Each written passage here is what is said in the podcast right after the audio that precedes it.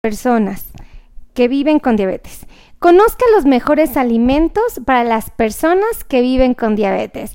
Bienvenidos a todos mis amigos, soy la doctora Melissa Tejeda y estoy muy contenta de estar en esta transmisión porque vamos a hablar de un tema muy interesante. Vamos a hablar de los alimentos que una persona que vive con diabetes puede aprovechar. Gracias a todos los que se están conectando en estos momentos. Compartan, compartan, compartan, compartan, compartan esta transmisión porque puede ayudar muchísimo a las personas a tomar buenas decisiones. Entonces, vamos a empezar a platicar de que desafortunadamente muchas de las personas que viven con diabetes están muy preocupadas porque creen que no pueden comer nada. Eh, creen que eh, la vida de una persona que vive con esta enfermedad es sumamente restringida y que se tienen que convertir en conejos. Es desafortunadamente una de las perspectivas que tienen muchos de los pacientes. Y déjenme darles una buena noticia. Afortunadamente eso es completamente falso. Una persona que tiene diabetes puede comer absolutamente de todo. Lo interesante o lo que a mí en lo personal me parece eh, sumamente relevante es ¿Qué secretos tiene que conocer la persona para que justamente no ande batallando y pueda aprovechar al máximo los años de ciencia y de investigación que existen con respecto al tema, ¿no? Y ah, no sé ustedes qué opinen, pero yo en lo personal creo que sí es muy relevante esto y por ello es que lo quiero transmitir ahora. Bueno, pues lo primero que tenemos eh, que... Em, eh, pues de alguna manera eh, lo que tenemos que hacer propiamente nosotros es que tenemos que contestarnos cuatro preguntas básicas. Cuatro preguntas que pueden hacer la diferencia. Primero, ¿cada cuándo tengo que comer? Eso es algo que me tengo que preguntar si yo tengo diabetes. Es algo que yo tengo que resolver si tengo esta enfermedad porque es muy importante para la comunidad darle respuesta a esta situación. Permítanme porque ando moviendo cámaras, cables y no preví que me iba a enchuecar todo, amigos. Ya saben cómo es esto de la tecnología. Entonces, creo que no están tan chuecos mis amigos, es que estamos grabando amigos y se enchueca todo. Ya saben que tengo mi canal de YouTube, ya saben que tengo mi canal en Facebook, tengo mi, mi, Facebook Live, que hago mis TikToks en vivo ahora y mi podcast. Entonces, pues andamos batallando. ¿Pero en qué estábamos? Ah, sí, que nos tenemos que hacer la pregunta de cada cuándo debo de comer. Esa es una pregunta que nos tenemos que hacer sí o sí cuando tenemos diabetes. Tenemos que hacernos la pregunta de cuánto puedo comer porque no va a ser la misma cantidad de alimento que se puede comer una persona que mide 1,70 a alguien que mide 1,45. No es la misma cantidad de comida que se puede comer una persona que eh, eh, tiene 18 años o 14 años, alguien que tiene 95 o que tiene 40. No es la misma cantidad de comida que se puede comer una mujer o un varón. No es la misma cantidad de comida la que se puede comer una persona que tiene diabetes, una persona que no tiene diabetes, una persona que tiene, por ejemplo, este, que les gusta una enfermedad acompañante como la hipertensión arterial o que tiene hipotiroidismo o que tiene eh, problemas de sobrepeso, obesidad, o sea, en fin, hay muchas eh, eh, condiciones específicas que nos dicen cuánto podemos comer. Entonces, creo que eso está padrísimo, ¿no? No sé si me están viendo mis amigos de TikTok, de verdad, me, agrada mucho la idea de que me no veo aquí porque está muy lejos de mí el, teléfono. Pero bueno, déjenme decirles que también es importante preguntarnos qué puedo comer. O sea, creo que es muy relevante em, saber qué puedo comer, ¿ok? Porque sí hay cosas que, que, nos van a perjudicar un poquito más en comparación a otras. Hay unas que no nos van a perjudicar en absoluto, que al contrario nos van a favorecer tremendamente. Y esa es la pregunta que nos tenemos que hacer. ¿Qué puedo comer?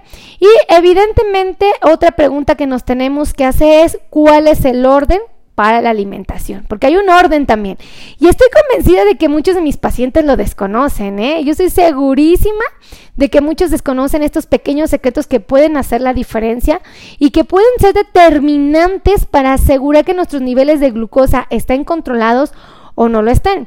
Por ello es que yo hago mucho hincapié y siempre les digo a mis pacientes, Amigos, no se dejen guiar por los buenos comentarios de la comadre, no se dejen guiar por las buenas intenciones de la vecina, no se dejen guiar por las buenas intenciones de los amigos, no se dejen guiar por las buenas intenciones de los vecinos, ¿no? ¿De, de quién más? De los compañeros de trabajo que te dan sus sugerencias en base a su experiencia.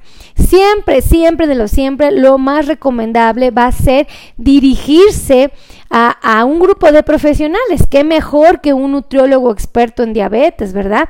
Qué mejor que un médico experto en control de diabetes, un médico internista, un endocrinólogo, un médico integrista, por supuesto. O sea, de verdad, hay muchísimos expertos que nos pueden ayudar a que propiamente nosotros tomemos buenas decisiones y que nos puedan orientar. Esa es la realidad. Porque el paciente que vive con diabetes debe de aprender a abrir su refri y debe de saber cuánto de lo que está en su refri se puede comer, cómo lo debe de combinar, qué cantidad puede y a qué hora le conviene. Esto creo que es indispensable y es algo que nos cuesta mucho trabajo entender y es válido porque pues nadie nos ha informado, nadie nos ha enseñado, nadie nos ha capacitado, es una realidad.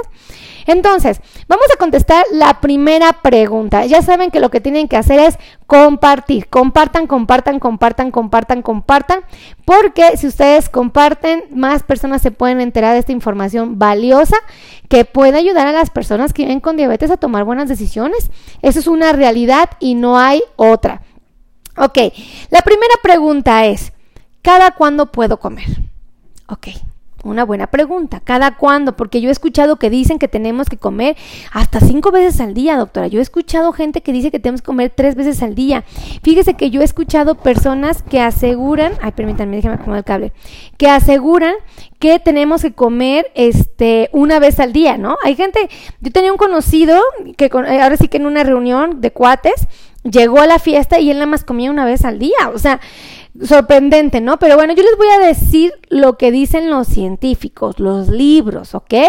Eh, aquellos eh, eh, expertos que se han documentado durante muchos años y que tienen un respaldo de fondo. Bueno, se ha sugerido en muchas de las de estas citas eh, que las personas tenemos que comer cada tres o cada cuatro horas. ¿Por qué razón han recomendado esto? Bueno, pues es muy sencillo, porque el cuerpo necesita carbohidratos para mantenerse activo. El cerebro piensa porque necesita carbohidratos y si los tiene puede pensar. Los pulmones se expanden y hacen bien su trabajo porque necesitan carbohidratos, los reciben y los pulmones trabajan. El corazón necesita energía y obviamente necesita carbohidratos que se convierte en energía para que el, músculo del corazón se contraiga. Lo mismo las piernas, cualquier tejido del cuerpo, cualquier célula va a necesitar energía. ¿Y de dónde obtienes energía? De los carbohidratos. Esto tiene que quedar clarísimo para que no haya confusión. Ahora, se tiene que comer cada tres o cada cuatro horas porque el cuerpo te está sugiriendo que le des cantidades pequeñas, ¿ok? Que le des cada tres o cada cuatro horas comida para que él tenga la cantidad suficiente de energía para las próximas tres o cuatro horas. Normalmente los científicos siempre han sugerido que comamos, eh, por ejemplo, desayunemos a determinada hora. Dicen, bueno, si tú te paras a las 7 de la mañana, no tienen que pasar más de dos horas para que empieces tu desayuno. Probablemente tu desayuno sería conveniente, tal vez a las, si te pases 7, 7 y media, 8 de la mañana, a las 9 de la mañana desayunes. Lo conveniente va a ser que hagas una comida, una comida formal. Obviamente lo mejor es que tal vez sea probablemente por tu horario de trabajo, tus actividades, pues que tal vez comas a las 3 de la tarde. Creo que estaría padrísimo, ¿no? Y bueno, y si eres un pacientito que evidentemente, eh, eh, por ejemplo, ay, perdónenme amigos, es que esto, esto de grabar con varias cámaras, se los prometo, se los prometo que es un verdadero lío. Eh, si tú eres una persona que eh, por ejemplo, eh, haces actividades específicas eh, tienes que cenar, pues probablemente dices, bueno, ya llego a mi casa a las 8 de la noche, 7 de la noche, en lo que me alisto, preparo mis cosas para el día siguiente, a las 9 de la noche pues perfectamente puede cenar sin mayor inconveniente. Y bueno, obviamente muchos científicos han sugerido que hagamos entre comidas. ¿Por qué? Porque siempre entre el desayuno y la comida tenemos ansiedad, tenemos ganas, queremos comer. Y obviamente nadie recurre a comida saludable. Siempre que tenemos ansiedad abrimos el cajón de los antojos y buscamos lo que encontramos ahí, ya sea galletas, donas, chocolates, golosinas, antojitos, ¿verdad? Y ahí es donde está el error. Nosotros tenemos que adelantarnos a sentir hambre.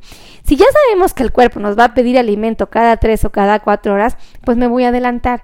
Y a las doce del día le voy a dar una colación, algo saludable para que a las doce y media yo esté así oliendo por todos lados y cuando pase por el puesto de las gorditas, lo primero que se me venga a la mente es comer esas gorditas deliciosas fritas. Entonces, tengo que adelantarme, ¿ok? Entonces, por eso es recomendable hacer tres comidas formales y dos colaciones y esto es muy relevante entenderlo. Ahora, eh, sí es importante que eh, sepan las porciones, porque muchas personas cuando van con, la, van con un médico, van con un profesional de la salud, les dice el doctor, oiga, doña Juanita, usted sí puede comer tortillas, ¿eh? O sea, no hay problema, ya hice el conteo de los carbohidratos y esto y esto y esto, usted se puede comer probablemente dos o hasta tres piezas de tortillas, ¿no? Eh, y la paciente dice, ah, qué bueno, sí, pues gracias, doctor, muchas gracias. Se va a su pueblo y se hace unas tortillonas del tamaño del plato. Obviamente esa no es una porción adecuada, es una porción mayor de la que el doctor está contemplando que la paciente puede comer. Si la paciente no reconoce o no identifica la porción del alimento que ella puede comer, Allí es donde vienen los aprietos, amigos. Allí es donde vienen las situaciones complicadas. ¿Por qué razón? Porque obviamente si la porción no es la adecuada, ¿qué va a suceder? Se le van a subir sus niveles de glucosa en la sangre. O sea, no tiene eh, eh, mayor dificultad de entender esto. Realmente creo que a todos nos queda claro esta situación, ¿no? Ahora, Déjenme platicarles que las porciones son determinantes. Mucha gente ha escuchado decir a la comadre, a la vecina, a los primos, a los tíos, a los vecinos que nos dicen, ¡Eh, Rosita, tú tienes diabetes. Oye, ¿tú no puedes comer mango? No, no, no, de ninguna manera. Oye, Rosita, ¿tú tampoco puedes comer pastel? Oye, jamás te puedes dar la tarea de comer chocolate. Oye, ¿a poco sí puedes comer mole? ¿No? Y es súper incómodo que nos hagan esas preguntas porque todos caemos en esta angustia de decir, chin, pues sí es cierto, es que el mango tiene mucho azúcar, sabe muy dulce, es que la piña sabe muy dulce, el pastel sabe muy dulce, el chocolate sabe muy dulce, el mole sabe muy dulce. Tranquilos. Yo les puedo decir, si aprenden a comer las porciones, sí lo pueden comer, ¿no? O sea, eso sí lo pueden comer, sí pueden comer mole, sí pueden comer chocolate, sí pueden comer mango, sí pueden comer piña. Realmente, bendito Dios, sí lo podemos comer. La pregunta que nos tenemos que hacer es, ¿cuánto puedo comer? ¿No? ¿Cuánto? ¿Cuánto puedo comer sin que me disparen mis niveles de glucosa? Creo que eso es muy relevante. Díganme ustedes si lo es o, o no lo es. Para mi punto de vista, seguramente sumamente relevante. Déjenme ver, dice, si me están escuchando mis amigos de TikTok porque acabo de estrenar mi micrófono y no sé si me alcancen a escuchar, porque estoy segura que los amigos de podcast sí, mis amigos de YouTube también, pero no sé los de TikTok. A ver, escríbanme, díganme, háganme saber. Entonces, esto es bien importante que lo sepan las porciones. Las porciones tienen que ser pequeñas, amigos. No vayan a contemplar ni vayan a hacer travesuras como en alguna ocasión una paciente me dijo, oye doctora, ¿yo puedo comer arrachera? Le digo, sí, sí puede comer arrachera. Es, una, es considerada una porción, es, es, proteína. Si usted come una porción, dos o tres según las, lo que le sugiera el nutriólogo, no hay problema. Y mi paciente bien linda, bien hermosa, llega a un restaurante de cortes de carne y ¿qué creen que hace?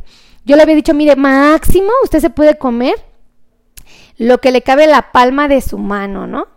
Y entonces pues, llega bien contenta al restaurante, pide su, su, su, corte de carne, bien emocionada, ella haciendo todo lo adecuado y le dice a su, al, al, mesero, necesito que me traigas un corte de carne, pero necesito que me lo traigas del tamaño de la palma de la mano. Ah, sí, claro que sí, señora. Aproximadamente son tantos gramos, así asado. Y le dice a su hijo, préstame la mano pues un muchachote de 1,90, imagínense qué manota tenía. Y le dijo que le hiciera el corte de carne del tamaño abarcando los dedos. Amigos, eso no es razonable, eso no es lo ideal para el paciente. Entonces, ya que entiendes esto, dices, oh, claro, pues sí, por supuesto, no es lo conveniente. Y bueno, obviamente eso se los platico para que ustedes no vayan a cometer esta eh, pues sí, este exceso de, confianza, ¿no? Y vayan a abusar de, de, este conocimiento. O sea, realmente tenemos que aprender a comer las porciones, no porque me autoricen o me dejen comer chocolate y me voy a tiborrar y me voy a comer una caja, porque eso no nos va a funcionar. Tengo que ser muy responsable con las porciones, ¿no? Ahora, mucha gente se pregunta, doctor, ¿y qué puedo comer? ¿No? O sea, precisamente, ¿qué puedo comer? Y yo les digo a todos, tranquilos. Ustedes pueden comer de todo. ¿Cómo? Sí, pueden comer de todo, ¿no? la diabetes no es una enfermedad que te pone contra la pared como nos lo han hecho creer, que uno está así. ¿No? O sea, no, no, no, la diabetes no es una enfermedad que te pone contra la pared. Es una enfermedad que te pide que comas como debiste haber comido desde antes de tener diabetes, saludable. Esa es la realidad, o sea, no es una enfermedad que, que nos tenga de verdad este, ahorcados así todos batallando. La verdad es que no, es una enfermedad que nos da la oportunidad de tomar buenas decisiones. O sea, no es tan mala como desafortunadamente nos han hecho creer. Yo por lo menos no la veo tan aterradora. Probablemente es porque justamente entiendo que mis pacientes tienen la capacidad de controlarla, ¿no? Ahora, sí es importante amigos que su dieta si predomine o abunde la fibra.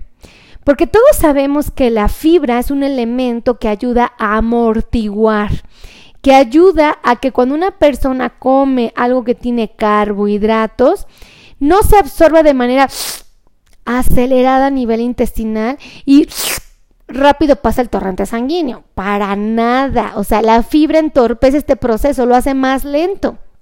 Y si enlentece lentifica la absorción de los carbohidratos a nivel intestinal, yo les pregunto, ¿ustedes creen que los niveles de glucosa del paciente van a llegar hasta el cielo? Obviamente no. ¿Por qué? Porque los niveles de glucosa van a estar oscilando en valores adecuados. Por eso es muy importante que el paciente elija comer una importantísima cantidad de fibra. ¿No? ¿Dónde van a encontrar la fibra? Pues en los vegetales, ahí la van a encontrar, la van a encontrar en las frutas, ¿verdad? Entonces, en la avena, que es buenísima la cantidad de fibra que nos ofrece, ¿no? Entonces, creo que esto es mucho, mucho, muy relevante y que tienen que conocer.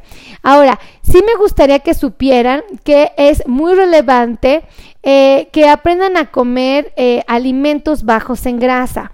¿Por qué? Porque desafortunadamente en nuestra cultura, como hispanos, como latinos, estamos muy habituados a comer las cosas fritas, eh, las cosas con grasas de muy baja calidad y obviamente esto no nos va a favorecer en absoluto. Esto puede ser un factor determinante y que puede ayudar muchísimo a que el paciente tenga un muy buen control de su diabetes. Entonces hay que evitar el consumo de comidas grasosas. Esto los puede ayudar mucho. Y también me gustaría eh, sugerirles que eviten el consumo de harinas refinadas. Porque miren, desafortunadamente estamos adaptados a que la mayor parte de nuestros alimentos se van, a, se, se van elaborados de harinas refinadas. Y tengo que decirles que esas harinas refinadas son harinas que proceden de granos, de granos de cereal. Uno diría, pues si los granos de cereal no, siempre nos los recomiendan, dicen que son muy buenos. Sí, pero cuando son enteros. Y desafortunadamente las harinas refinadas son estas harinas que, que, que proceden de los granos, pero que pasan por un proceso industrial donde les quitan todas sus bondades nutricionales, abaratan sus precios porque obviamente se vuelve muy accesible el costo de, de la harina refinada en comparación a una harina, por ejemplo, baja en carbohidratos o de una harina de tipo integral. Y el problema es que ahora hacen productos de muy mala calidad. Entonces, por ejemplo, en la repostería, los panes estos de, panadería, eh, pues tienen estas harinas refinadas, amigos. Los hot cakes son harinas refinadas. El pan para hamburguesa muchas veces está elaborado de harinas refinadas. Entonces, el pan ¿no? Eh, eh, entre mil cosas, ¿qué les puedo decir que tiene harinas refinadas? Híjole, un montón, o sea, hay pastas, las harinas refinadas, o sea, todo esto no es bueno para nuestra salud, aún para los pacientes que no tienen diabetes, porque no es bueno consumir harinas refinadas, son puros carbohidratos, es pura azúcar, esa es una realidad que no podemos negar. Ahora, ¿qué les puedo sugerir? Un orden. ¿Cuál es el orden para comer? ¿Qué debo de comer? Propiamente, ¿cómo debo de, de ingerir mis alimentos? El primer secreto que yo les puedo decir es por favor, siempre empiecen por los vegetales. Yo hace un ratito, no vieron, pero obviamente antes de empezar a grabar, comí, porque si no iba a aguantar, se vuelve agotador hacer una transmisión en vivo, este, sin comer, ¿no? Y ¿saben qué? Tenía un plato así, pues considerablemente grande, ajá, y tenía arroz, tenía atún y tenía eh, pepino bien picadito con aguacate, bien sabroso, y me lo eché gustosa, me lo eché feliz. Y déjenme decirles cómo fue el orden de mi comida, ¿no? Pues empecé por esa cama, bueno, tenía la cama de lechugas con tantitos pepinos.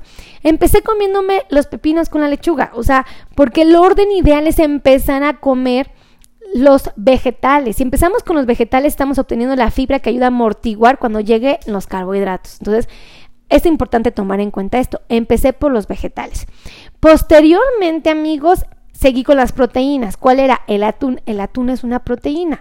Y empecé a comerme mi atún. Dije, ay, qué rico me sabe mi atún. Mm, mm, mm, con aguacatito, ¿no?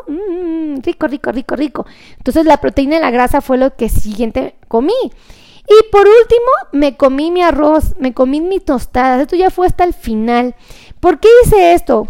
Porque busqué la manera de favorecer mi metabolismo de ayudar a que mi cuerpo trabaje en armonía y que en este caso, bueno, yo no tengo diabetes, pero estoy buscando la manera de que no haya un pico de insulina para que no se me agote mi insulina y en un futuro yo tenga diabetes. Entonces, estoy aplazando la presencia de la enfermedad.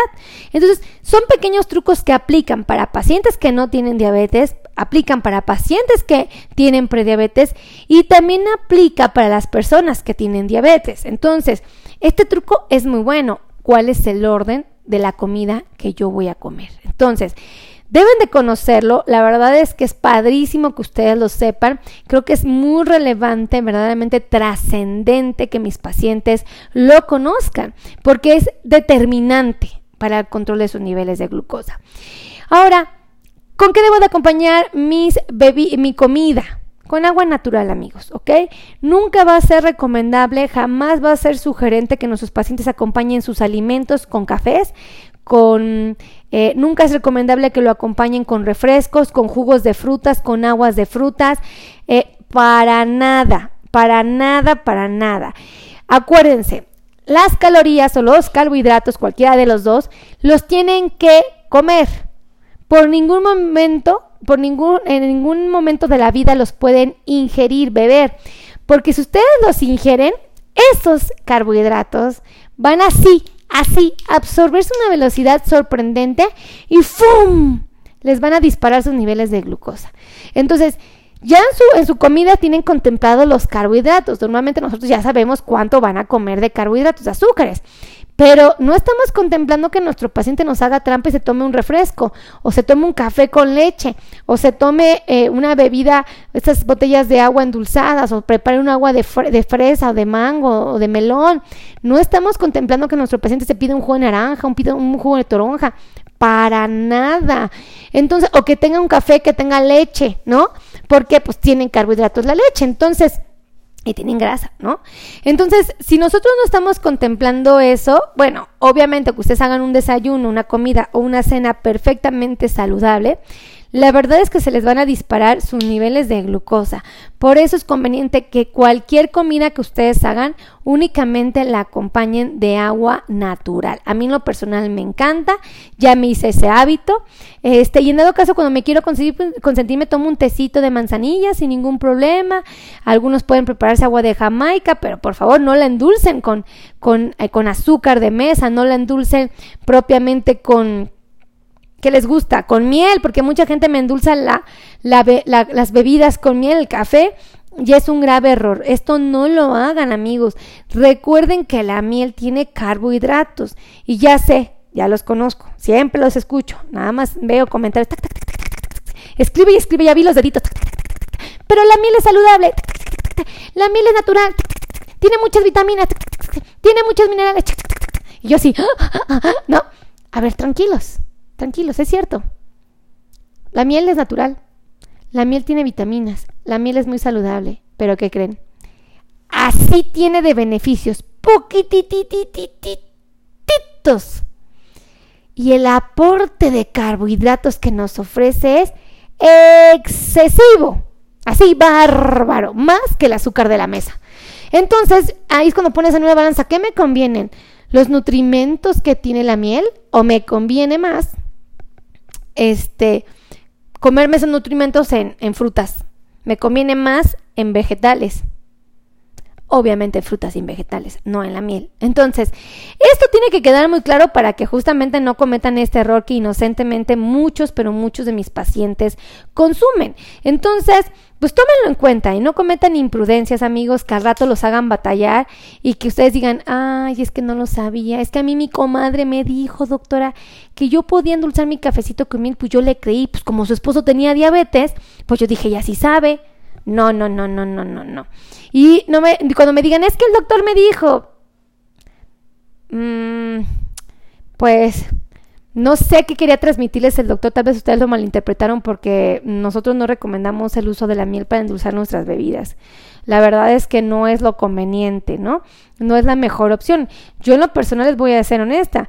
Mm, yo les diría, pues no, no consuman miel, no consuman azúcar de mesa porque pues nada más les va a disparar sus niveles de glucosa. O sea, y, y de verdad, a mí, para mí es muy doloroso luego ver comentarios que aseguran, que aseveran que, que, la miel es una muy buena opción.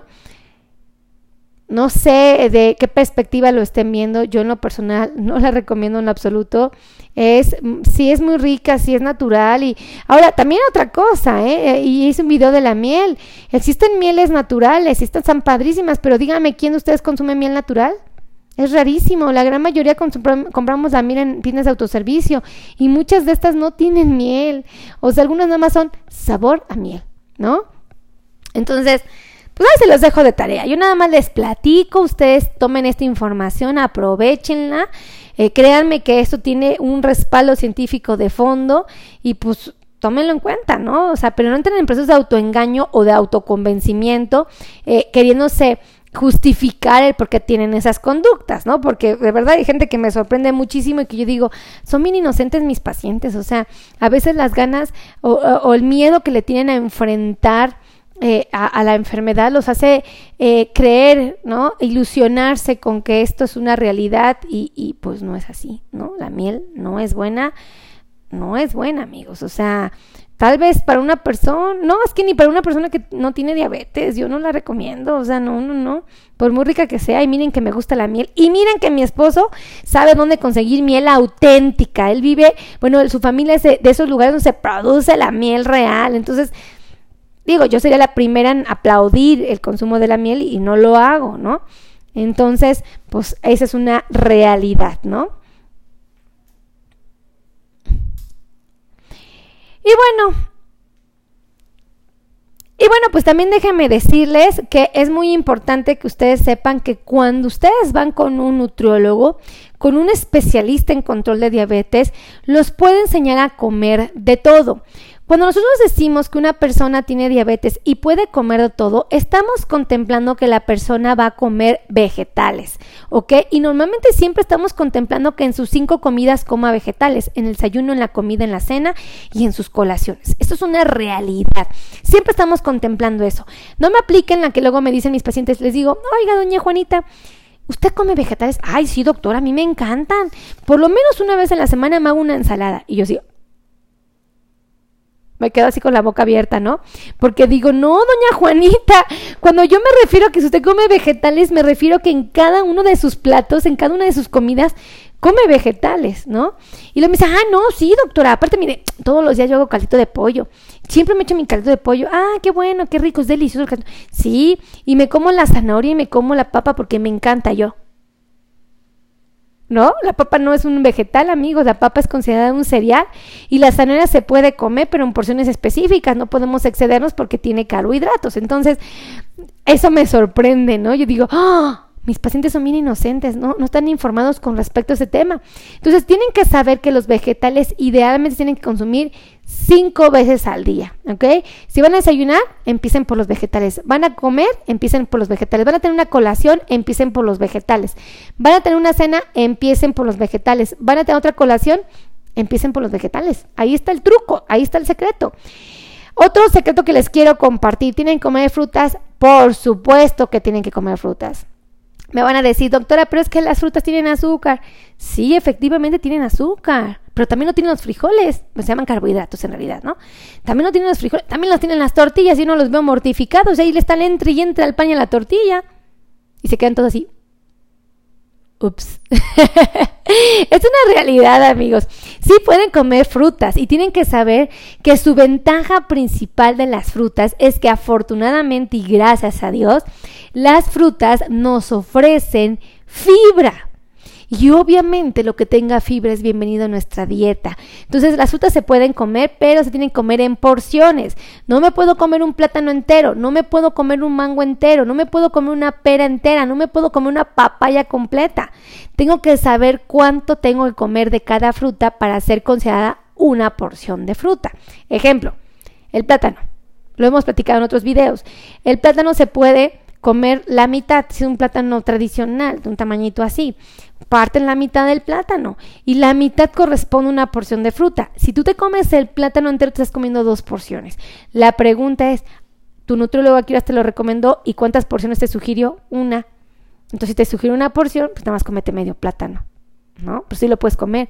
Piña, ¿cuántas porciones te recomendó tu nutriólogo? Pues dos porciones al día.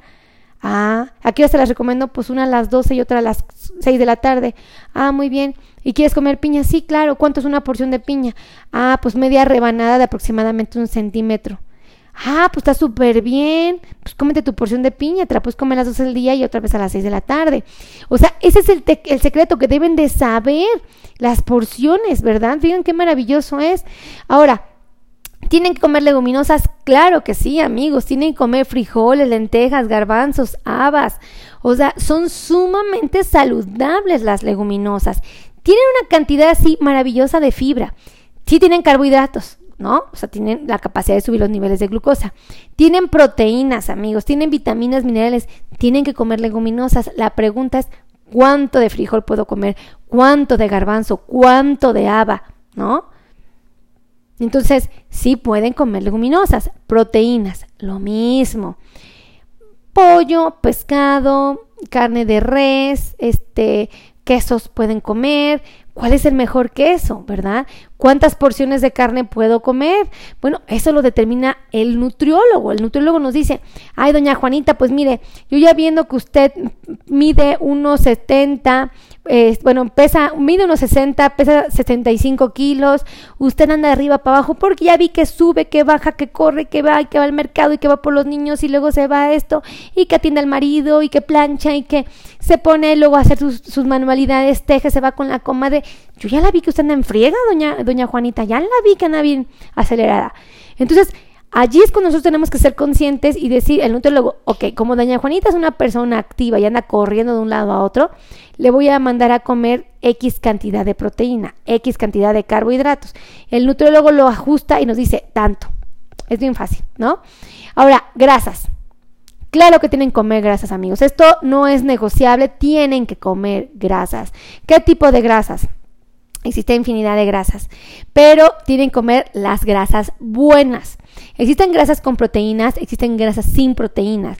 Ambas pueden ser útiles en su dieta, le van a dar mucha versatilidad, mucho sabor y pueden ayudarnos a entorpecer que sus niveles de glucosa se disparen. O sea, las grasas son buenas y pueden sustituir muchas de las cosas que nos hacen daño y que están inmersas en nuestra dieta. Entonces, yo en lo personal sí recomiendo que mis pacientes coman grasa, claro que sí, pero grasas buenas. Esto tengo que hacer mucho hincapié. Ahora, de los cereales. Muchos pacientes me dicen, doctor, ¿yo puedo comer cereal? Y cuando hablo del cereal, amigos, voy a ser bien clara. No hablo de los cereales esos que venden en cajitas de colores, que están listos para prepararse en el desayuno y que dicen, adicionado con vitamina C. A ver, eso no, eso no sirve. Eso solamente es azúcar. No me debatan, no me digan no, nada porque mi corazón se rompe, amigos. Así mi corazón. Eso solo es azúcar. ¿Ok? Cuando hablo de cereales, hablo de los alimentos que se elaboran a partir de granos de cereal. Los granos de cereal dan origen a las tortillas, dan origen al pan, dan origen al elote, dan origen a las galletas, dan origen a las tostadas, dan origen al espagueti, dan origen a la avena, dan origen a, ¿qué más? A la sopa de pasta, ¿no? ¿Qué más? ¿Qué más? A ver, díganme. Al bolillo, ah, delicioso, al pan de sándwich, al pan de hamburguesa, al, al, pan para hot dog. Esos son los cereales, amigos. Esos son los auténticos cereales. Sí los pueden comer, pero tienen que saber que existen cantidades específicas que pueden comer y existen horarios ideales y mejor aún, todavía existen combinaciones perfectas, ¿no? Y esto a veces la gente lo desconoce, a veces la gente no lo sabe, no lo aprovecha y no los culpo, pues nadie se los ha enseñado. Me dice doña Juanita, pues es que yo nunca he ido con un nutriólogo experto en diabetes, doctora. O sea, yo la verdad, pues me dejaba guiar por lo que veía, lo que mi comadre me platicaba. Y es donde les digo, pues es que ahí está el error, no se pueden dejar guiar por lo que la comadre linda y muy amablemente nos intenta orientar. La verdad es que no nos, deja, no nos tenemos que dejar guiar por, por alguien bien intencionado. Tenemos que dirigirnos a los expertos, a los que se han dedicado años de su vida a estudiar esto y que nos lo pueden compartir, que nos lo pueden eh, de alguna manera eh, pues sí, así exprimir y dárnoslo en una hojita, en dos y que nos lo expliquen con mucho detenimiento. Esto es bien sencillo y no tiene que ser aterrador. Ahora, del azúcar. Ay amigos, el azúcar, este es un grupo de alimentos que muchos científicos no consideran grupo de alimentos, pero ¿qué creen? Yo sí. Yo sí, me voy a atrever a decir que sí. Para mí sí, sí existe el grupo del azúcar. Y les voy a decir por qué. Porque no lo comemos. No podemos fingir que no existe. Díganme ustedes, ¿no comen flan? ¿No comen gelatina? ¿No comen helado? ¿No comen... Mmm, ¿Qué más? Cajeta, no comen mermelada, no comen miel, no usan el azúcar de la mesa. Claro que sí, ¿no? Entonces yo les pregunto, si ustedes lo comen, no lo podemos ignorar y que no existe, ¿no? Sí, claro. Entonces, si sí existe, ¿cómo le vamos a llamar? Grupo de azúcares. Bueno, pues estos grupos de azúcares tienen la capacidad de subir nuestros niveles de glucosa en la sangre. Y ahora déjenme darles una buena noticia, no están prohibidos. ¿Cómo? O sea, ¿no están prohibidos aún cuando yo vivo con diabetes? No, no están prohibidos. Porque ustedes tienen que saber cuánto de este alimento podrían comer y cuánta cuántos carbohidratos les ofrece exactamente, para que el día que ustedes quieran darse el gusto de comer un heladito, que quieran darse el gusto de comer un flan, que quieran darse el gusto de comer un pedacito de chocolate, que quieran darse el gusto de comer eh, mermelada, ¿no? Que quieren usar un alimento, un yogur con mermelada, pues lo hagan, ¿no? Pero tienen que saber las porciones otra vez. Entonces, ¿Quién les puede enseñar esto? ¿Quién es el experto? ¿Quién es el que se ha dedicado a esto, a estudiarlo sin parar? el nutriólogo experto en diabetes. Entonces, Agenden sus citas con los nutriólogos en cualquier parte del mundo, bendito Dios, existen y son un grupo de profesionales maravillosos que nos ayudan muchísimo, o sea, y se los digo con todo el corazón, con el mayor respeto del mundo a la comadre, a los vecinos, a la familia que nos intenta orientar. Lo digo con mucho cariño y con mucho respeto. La verdad es que Existen todavía personas que se dedicaron a estudiar muchos años el efecto de la alimentación en las personas que viven con diabetes. Entonces, agenden citas con nutriólogos expertos en diabetes. Ahora, ¿qué les puedo sugerir? Agenden citas, ¿no? No tomen iniciativas solitos, no exploren ustedes su cuerpo. Dicen, ay, vamos a ver qué tanto me afecta comerme cinco plátanos. Yo les puedo decir, les va a subir un montón el azúcar ¿no? Ay, ¿qué tanto me afecta tomar un vaso de refresco? Pues si no es tanto. Hagan la prueba, midan sus niveles de glucosa antes de tomarse el refresco y luego tómense y luego mídanselo después y ahí me platican. 15 minutos después, nada más chéquenselo. ¡Fum! Se les va hasta el cielo yo en lo personal no se los recomiendo, no se los recomiendo. Entonces, ¿qué sí les puedo recomendar? Agendar citas con nutriólogos expertos en diabetes, con médicos expertos en control de diabetes. Entonces, déjenme darles los números telefónicos porque luego me regañan, no crean que no, estoy viendo sus comentarios, ya leo todos sus comentarios siempre. Y yo les voy a dar los números telefónicos donde pueden agendar una cita con un médico experto en control de diabetes o pueden agendar una cita con un nutriólogo experto en control de diabetes o pueden agendar una cita con un podólogo experto en control de diabetes o un ortopedista, lo que ustedes necesiten que sea experto en diabetes. Es más, un médico experto en neuropatía. Ahí está, en dolor neuropático. Ahí están. ¿Tienen dónde apuntar? Ahí les dan los teléfonos. El teléfono es 55 8216 2493. De verdad, 55 82 16 2493 es el número de WhatsApp donde pueden agendar una cita, pueden llamar y pedir informes. Tengan mucha paciencia con el WhatsApp, amigos, porque tenemos muchísimo trabajo en el WhatsApp y luego se nos dificulta darle seguimiento a todas, absolutamente todas las llamadas, pero pueden mandar su WhatsApp. Y tenemos números de oficina donde también pueden agendar una cita, donde pueden pedir informes, pueden llamar. El teléfono es 5526 51 6107 y el otro teléfono de oficina es el 55 90 01 1999. No hay excusa, no hay pretexto, tienen números telefónicos ustedes pueden agendar citas, donde los pueden atender y orientar acerca de qué especialidad es el que ustedes necesitan. Porque hay quien dice, es que yo necesito un médico que me dé un, necesito que me enseñe a comer. Ah, bueno, pues es un nutriólogo.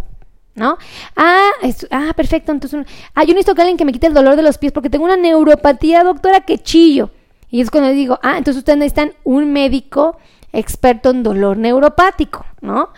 Ah, no, es que sabe que traigo una fractura en el pie y yo lo que necesito es alguien que me ayude a determinar qué onda con mi fractura, qué puedo hacer porque me preocupa que esta fractura se complique y se ponga en una situación de alto riesgo. Un ortopedista experto en diabetes. Ah, no, doctor, es que fíjese que tengo las uñas bien enterradas, se me deformaron con la diabetes y luego tengo honguitos. No, no, no, no, no, no sabe cuánto batallo. Oh, tranquilo, usted necesita un podólogo experto en diabetes. Entonces, según lo que ustedes necesiten, este, es con quien deben de agendar su cita, ¿no? Entonces ya, ya les di los teléfonos, no hay excusa, no hay pretexto. Y pues finalmente quiero pedirles que en la cajita de comentarios, aquí en la lista de comentarios, ustedes me hagan favor de decirme de qué quieren que les hable en la próxima transmisión. Yo les hago caso a todos y a cada uno de ustedes cuando me escriben, ¿ok? Porque me entero de qué es lo que les interesa. Si ustedes quieren que yo les hable de las frutas, escríbeme aquí, doctora, quiero que nos hable de las frutas. Doctora, a mí me gustaría que nos hablara del el nervio ciático, ¿no? Ah, doctora, a mí me encantaría que nos hablara del pan para diabéticos. Doctora, yo amaría que usted nos hablara de la diabetes gestacional. O sabe que me encantaría saber del hígado graso. O me gustaría saber cómo bajar mis triglicéridos. O sabe que, doctora, me encantaría saber eh, cuántas... Eh, cuánto plátano puedo comer, cuánto mango, cuánta, cuánta sandía. O me gustaría mucho saber este, cómo resolver una hipoglucemia. Ustedes háganme saber aquí en los comentarios porque si no, yo no me voy a enterar. Ahora, otra cosa importante. Quiero que sepan que mi objetivo es que seamos un millón de personas que viven con diabetes las que estamos tomando buenas decisiones en equipo. Ayúdenme a compartir, compartan, compartan, compartan, compartan, compartan estas transmisiones, porque aunque no lo crean, pueden ayudar muchísimo las personas. Mi objetivo es ayudarlos a tomar buenas decisiones, a que estén informados, a que no se dejen guiar por las buenas intenciones, sino que realmente ustedes estén documentados, tratando de explicárselos de una manera práctica, de una manera sencilla, de una manera eh, nada, no lo menos técnica, vamos a llamarlo así, con los menos términos científicos o médicos que luego ocupamos los profesionales que lejos de ayudar confunden, ¿no? Entonces, por eso les pido, ayúdenme a compartir, compartan, compartan, compartan, que es la mejor herramienta que ustedes tienen para hacerme saber a mí que les gusta mi contenido. Así se los digo. Y quiero darles gracias a todos los que me hacen favor de regalarme estrellita, los que tienen eh, la, bondad de ser tan nobles con nosotros y regalarnos este tipo de detalles, que nos escriben corazones, que nos escriben bendiciones. De verdad es bonito, es muy bonito y yo me siento muy halagada, me siento muy satisfecha de leerlos. mi corazón se regocija de alegría. Lo único que les puedo decir es gracias infinitas, gracias por formar parte de estas transmisiones. De verdad mi corazón, clink, clink, clink, clink, clink, clink, clink late de agradecimiento.